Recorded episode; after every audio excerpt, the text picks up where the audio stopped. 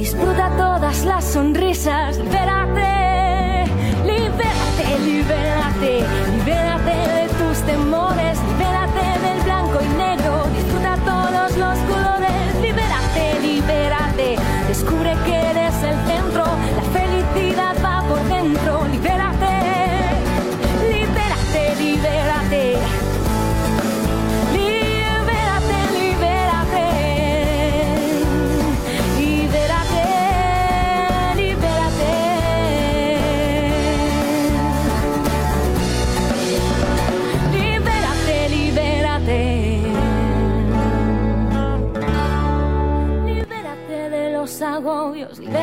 Expo Fiesta Muebles presenta. Hola, muy buenos días. Bienvenidos a Mujer Es. Como todos los sábados, les doy la bienvenida con muchísimo gusto. Saludo a todos nuestros amigos que nos ven y nos siguen a través de las redes sociales y, por supuesto, a través de este medio. Y bueno, pues el tema del día de hoy es 26 de septiembre, Día Nacional de la Donación y Trasplante de Órganos y Tejidos. Un día sumamente importante. Hola, ¿qué tal, Belén? Muy bien, muy buenos días. Buenos días. Claudia, y muy buenos días a todos que nos hacen el favor de acompañarnos este sábado más con un tema muy importante.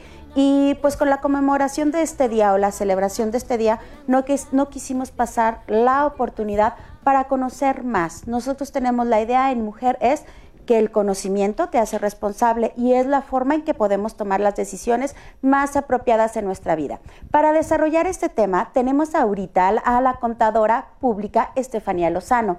Ella es fundadora, representante y coordinadora de Lovers AC, que es una asociación benéfica sin fines de lucro y no gubernamental. Muy buenos días, Estefanía, bienvenida. Bienvenida, Estefanía. Buenos días, chicas. Gracias por el espacio. Eh, estoy Gracias muy contenta de, de poder compartir el día de hoy con ustedes. Gracias por acompañarnos. A ver, Estefanía, eh, tenemos muchas preguntas. Vienes de la Fundación Lover. Belén, tenías algunas preguntas, ¿verdad? Sí, a ver, Estefanía, yo quisiera preguntarte cómo es que podemos ayudarlos, ¿Qué- a qué se dedican, qué es lo que nosotros como comunidad podemos aportar a esta fundación. Bueno, en Fundación Lover nosotros nos dedicamos a mejorar la calidad de vida de las personas.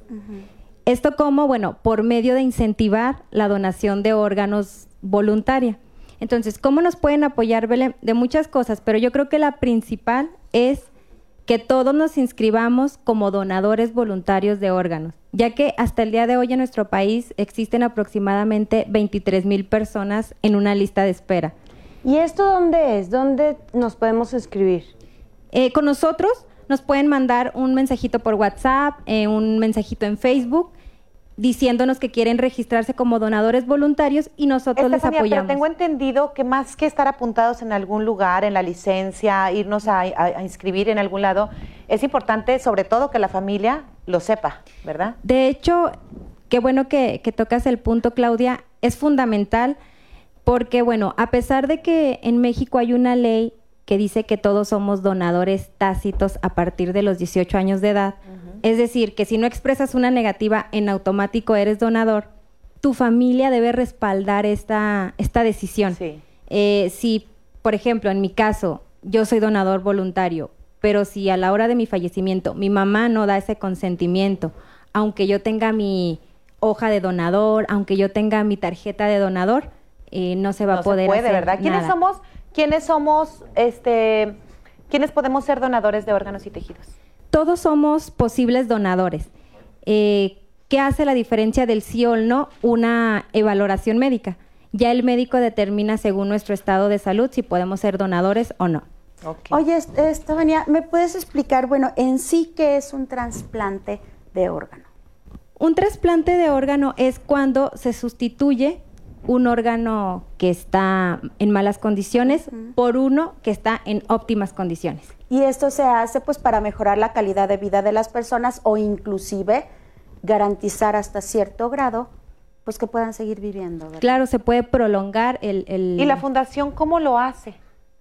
Nosotros lo que hacemos es, bueno, incentivarlo y orientar a las personas que están en esa situación a dónde hay que ir, qué médicos te pueden revisar y bueno, como se necesitan cantidades de dinero un poco elevadas, nos encargamos de hacer actividades, eh, buscamos patrocinadores, esto para fondearnos y de esta manera ayudar a los pacientes. En esta ocasión tengo entendido que van a hacer un reciclatón, ¿verdad? Sí. ¿De qué se trata? Mira, el reciclatón nace porque eh, nos empezaron a decir del, del, este asunto de la pues del reciclaje, del cuidado del medio ambiente. Nosotros no estábamos enterados de que pudiéramos hacer alianzas con recicladoras para de esta manera nosotros como asociación civil fondearnos. Entonces, el reciclatón nace de que mucha gente nos empieza a llevar tapitas, libros, cartón. Y bueno, las recicladoras se acercaron con nosotros, nos propusieron comprarnos todo ese reciclaje y eh, ofrecernos un poquito más que el costo normal que si nosotros como ciudadanía en general vamos y dejamos una bolsita de tapitas, pues no nos van a dar O sea, ellos también están poniendo de su parte y están haciendo hasta cierto grado eh, cierta donación, ¿no? Porque están elevando el costo normal. Sí, de hecho esa es la donación de las recicladoras hacia la asociación civil y hacia el paciente que nos van a dar un poquito más y eso a nosotros nos permite también ayudar al paciente con un poquito más de recurso. Qué interesante. Oye, bueno, aquí tú nos estabas comentando sobre la importancia que tenemos, bueno, yo como dador o como donador, mejor dicho, que tengo la intención y la voluntad de, de donar, pues es acudir con ustedes y entrar en una lista, ¿verdad? Y de igual forma, quienes tienen la necesidad de algún órgano es recurrir a ustedes de la misma forma. Sí, nosotros los, los podemos orientar. De hecho, fue uno de los principales objetivos por los que nace Fundación Lover. Eh, Lover es el nombre de mi papá abreviado, que significa Lozano Beltrán Ernesto. Y bueno, mi asociación es en, nombre de él. Y ¿Tu papi necesitaba alguna, algún órgano? Sí, hace cuatro años él falleció, él necesitó un trasplante de hígado. ¿Y nunca llegó? No, este, la verdad es que el tiempo nos ganó, su salud se fue deteriorando y pues desafortunadamente nos quedamos en una lista de espera. Después de que pase esta situación es que yo pues decido emprender este proyecto y nada más mi intención era concientizar, como les comento. Las cosas se fueron dando para ir creciendo un poquito más, nos convertimos en asociación civil y pudimos luego eh, apoyar de manera directa en que se realizaran los trasplantes de los de los pacientes, ¿no? Entonces fue como que nos fue llevando la situación a ir evolucionando un poquito en lo que, en lo que estamos haciendo. El camino no ha sido fácil, falta mucho, pero pues eso es básicamente lo que hacemos. Como tú dices, no es fácil, pero muchas felicidades, yo creo que es lo que Sí, es una gran labor. Hacer, lo es una gran labor hacer y cuando realmente las cosas se valoran. Pues continuamos. Ahora les vamos a presentar a alguien que ha vivido esta experiencia, alguien que ha sido beneficiado con este tipo de trasplantes. Él es Alejandro Calderón, quien recibió una donación de córnea y aquí lo tenemos. Bienvenido Alejandro, ¿cómo estás? Bienvenido Mario Alejandro. Muchísimas gracias, muy contento de estar aquí con ustedes. Platícanos tu experiencia de, desde el principio, que, cómo te empezaste a sentir, cómo fue que te dijeron que tenías que tener un trasplante. Eh, bueno, eh, yo tenía 16 años cuando se me diagnosticó queratocono. El queratocono es una condición genética en que las córneas se van haciendo como un piquito.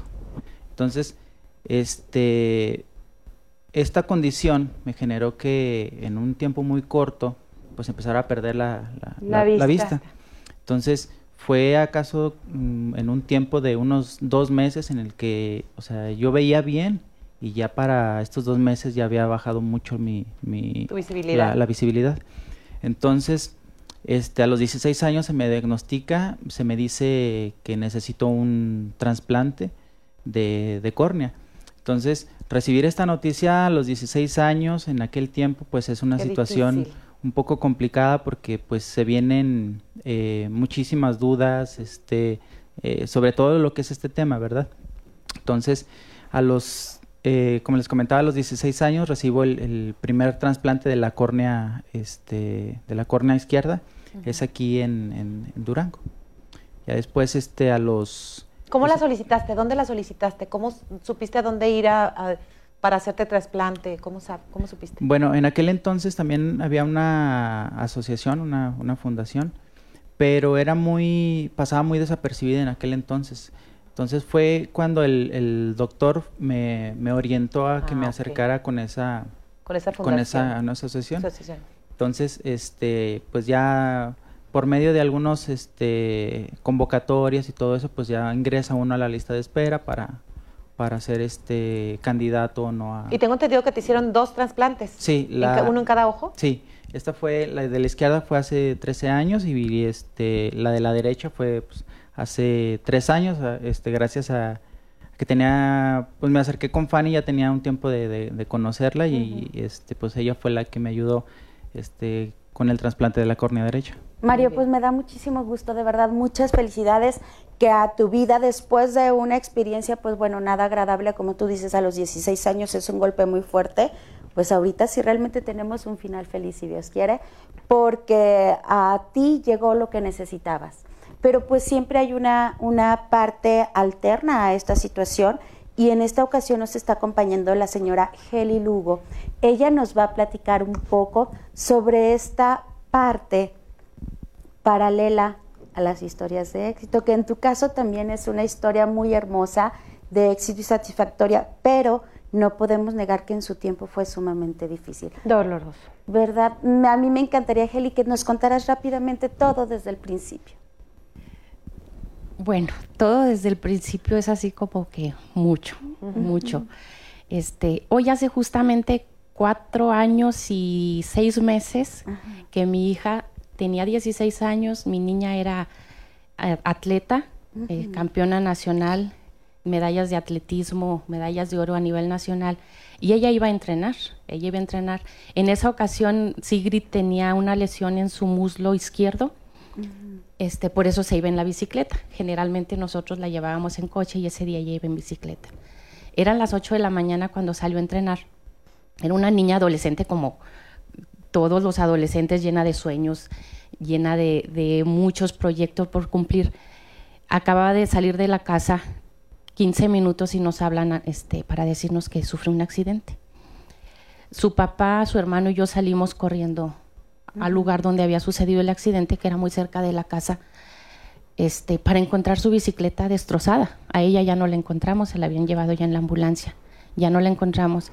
Llegamos al ISTE y pues ahí empezó el, calvario, ahí empezaron, empezó la situación complicada.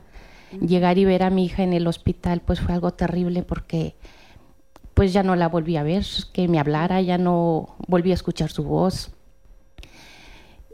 terrible ver las caras de los doctores que la recibieron.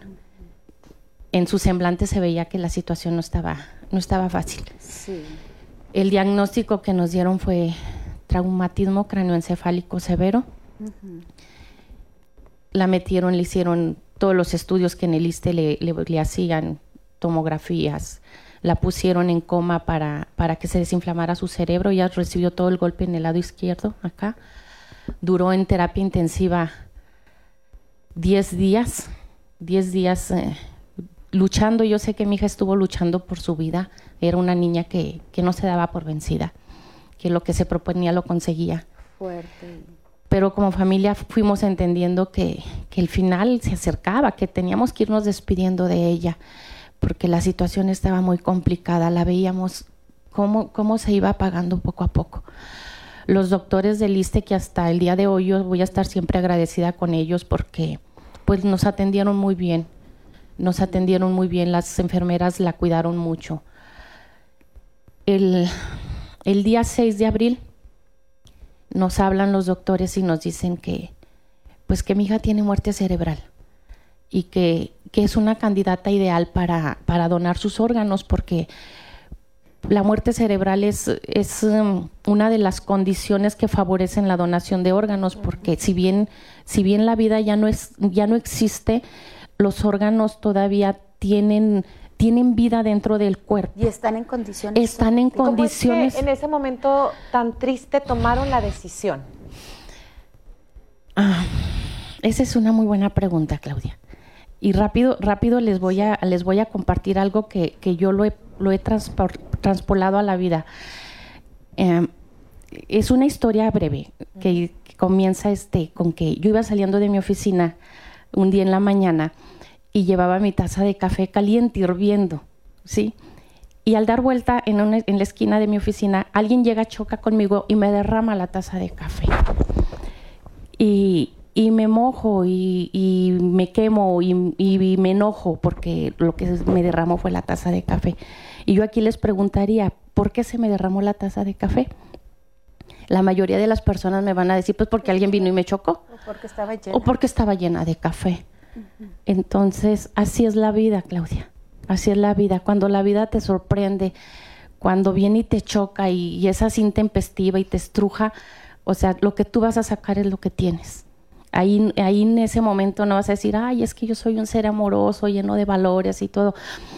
Si en ese momento no predicas con el ejemplo, si en ese momento tus actos no van congruentes con tus palabras, entonces pues no estás enseñando lo que dices que eres. Kelly, a partir de esta experiencia yo creo que en este momento no hay nadie como tú que pudiera darle un mensaje a todo nuestro público ahora pidiéndoles que acepten donar los órganos de sus seres queridos en este tipo de situaciones. Claro que sí, Belén. Mira, el momento más doloroso que nosotros hemos vivido es sin duda el sepultar a mi hija, claro. el tener que despedirnos de ella. Y el hecho de haber donado sus órganos para nosotros es una luz en el camino, es, es el saber que hay familias que, que, siguen estando unidas, que siguen estando juntas. Hay mamás que pueden seguir abrazando a sus hijos porque mi hija les dejó sus órganos. Claro. Los órganos de Sigrid siguen viviendo en los cuerpos de otras mm. personas. Y gracias a eso hay, hay, personas, hay familias, hay familias que siguen unidas en, en, el amor, que siguen apapachándose, que tienen la oportunidad de continuar. El hecho de que yo no tenga a Sigrid en vida no quiere decir que, que, no les voy a dar la oportunidad a otras personas. De verdad, como, como mamá, yo te digo, si es un poquito de paz el saber que hay alguien que, que puede seguir. Si es, si es un sí. poquito, es un poquito. Es un, admirable. Y es Gracias, una forma de honrar el recuerdo de esa persona que siempre se va a mantener en nuestro corazón, Kelly, ¿verdad? y aparte, bueno, retomando rápidamente, nada más para que lo consulten, hay un movimiento que se llama Movimiento Sigrid, que es, es, que lo trabajan los Scouts, ¿verdad? Ok, nosotros como familia este, pertenecemos a la Asociación Scout y, y, se tomaron en la Asociación Scout, se manejan los muchachos más de, de, la rama mayor, manejan proyectos de vida. Hay páginas donde pueden buscar. Sí, claro, así, se, así Ahorita Proyecto se Sigrid, Proyecto Sigrid. Poner, ¿verdad? Sí, proyecto, sí, claro que sí. Proyecto. Libérate, libérate, libérate continuamos con el tema tan interesante que tenemos el día de hoy y les quiero presentar a la señora Cookies Lozoya, mamá de Arad García, quien necesita el apoyo de todos nosotros para realizarle un trasplante de riñón. Buenos días y bienvenida, días. señora Cookies. Buenos días, muchas gracias. Platíquenos, platíquenos de Arad. Ay, pues, ¿qué les puedo decir? ¿Cuántos años tiene Arad?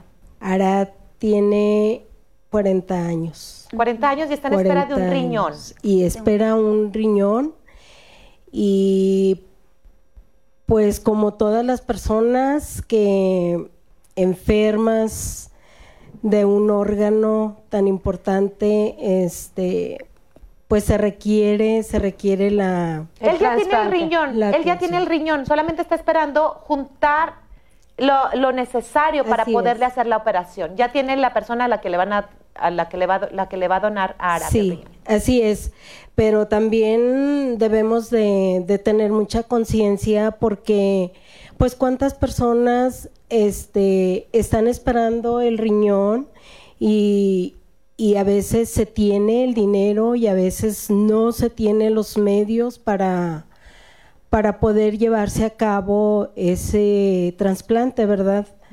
Por ejemplo, pues hace dos años conmigo falleció uno de mis hijos, él requería trasplante de, de córnea y pues desafortunadamente se acostó a dormir y ya, no ya no despertó.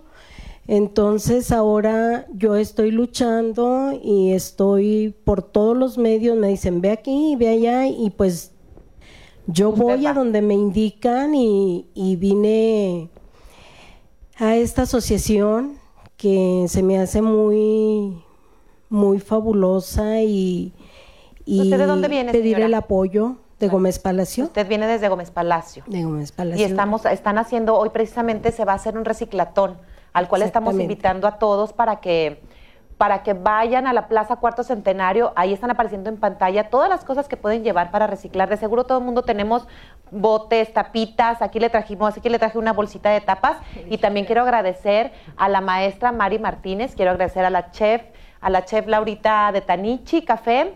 Quiero agradecer también a a Gaby, a Gaby Esparza de, la, de Farmacia La Miniatura, que me llenaron la camioneta de cositas de para reciclar. que Claudia, ahorita les vamos a y agradecer de antemano también el apoyo que estamos seguras que se va a recibir. Claro que ¿Verdad? sí. Porque hoy van a estar en dónde?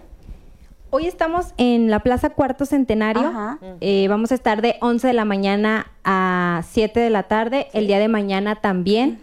Dos fines de semana más vamos a estar en, en Plaza Cuarto Centenario. La intención de hoy, hacer como más ruido, es por el día, ¿no? Porque Sí, es el claro. Día Nacional sí. y porque, bueno, estamos de manteles largos que vino la mamá de, de Arad desde la laguna. Sí. Entonces, por eso la invitación para que todos vayan a, Tenemos a la tiempo, plaza. ¿verdad, Estefanía? Tenemos toda esta semana para juntar, Para juntar todo lo que podamos. Mucha gente me dijo, yo tengo en la casa, pero ya no te alcanzo para mañana. No importa, pasen a la plaza. Y ahora que sabemos que tenemos una semana más, podemos juntar. Aquí Bernardo también me dijo que tenía muchas tapitas. Pues hay, la Sí, próxima semana, Bernardo, Sí, ustedes semana. pasen hoy, pasen mañana, nos pueden mandar WhatsApp, nos lo dejan en las oficinas de la fundación o hasta el fin de semana que entra, pero hay tiempo para que nos puedan este, Y traer. normalmente, Estefanía, aunque haya pasado la semana de la donación, del reciclatón, todo esto, todo el año están abiertos a que les lleven. Yo conocí a Estefanía porque le acabo de llevar los libros de la escuela de mis hijos. Entonces yo ni sabía y pregunté en un chat, ¿dónde dejo los libros? Ya me dijeron sobre la fundación. Todo el año está abierto para que llevemos todo lo que se pueda reciclar. Sí, todo el año porque es una forma para nosotros de fondearnos. Sí. ¿Cuál es la particularidad en este momento? Que lo que juntemos en este reciclatón, todo va a ser directo para. Arad. Esa es la, la diferencia, por eso los invitamos a todos, para que se unan y pues entre más somos. Señora más. mamá de Arad, veo que quiere decir algo. No, pues eh, muchas gracias a la fundación, muchas gracias a ustedes eh, y vamos a crear conciencias para que realmente entendamos y tengamos la cultura de ser donadores, de apoyar cuando se nos diga, porque los mexicanos realmente se nos hace imposible, ay no, ¿para qué? Ay no, que le ayude Claro. fulanito. Sí, tenemos Entonces, que crear la cultura. crear Yo creo que hasta no vivimos las situaciones cuando realmente la concientizamos. Señora, le agradezco mucho, Estefanía también, y realmente pido que todo, todo este movimiento se conjugue a favor, que Dios lo haga y se conjugue a favor de Arad y de su donación. Muchas gracias a todos por el día de hoy, por acompañarnos, especialmente a nuestros invitados. Un placer, chicas, como siempre, haber trabajado el día de hoy con ustedes. Así es, muchas gracias a todos nuestros invitados, de verdad que es que nos dejaron un gran aprendizaje y tenemos que tomar conciencia de lo que de lo que tenemos por dar, ¿verdad? Es difícil y es un tema delicado, pero muchas gracias a todos por venir a abrir conciencia. Así es, es un tema delicado porque lo desconocemos. Es un tema que nos asusta un poco, pero investiguemos, acerquémonos a, a todas estas páginas donde nos hablan de esto. Ya sabemos que no es tan difícil, simplemente con que lo sepa la familia y, y pues así nada más. Hay que apoyar siempre. Y recuerden, muchas gracias por habernos acompañado a todos. Y recuerden que mujer es Lo que tú quieras hacer. ser. La felicidad va por dentro, Expo Fiesta Muebles presentó. De órdenes y jerarquías de la disciplina. Disfruta todas las sonrisas. Libérate, libérate, libérate, libérate de tus temores. Libérate del blanco y negro.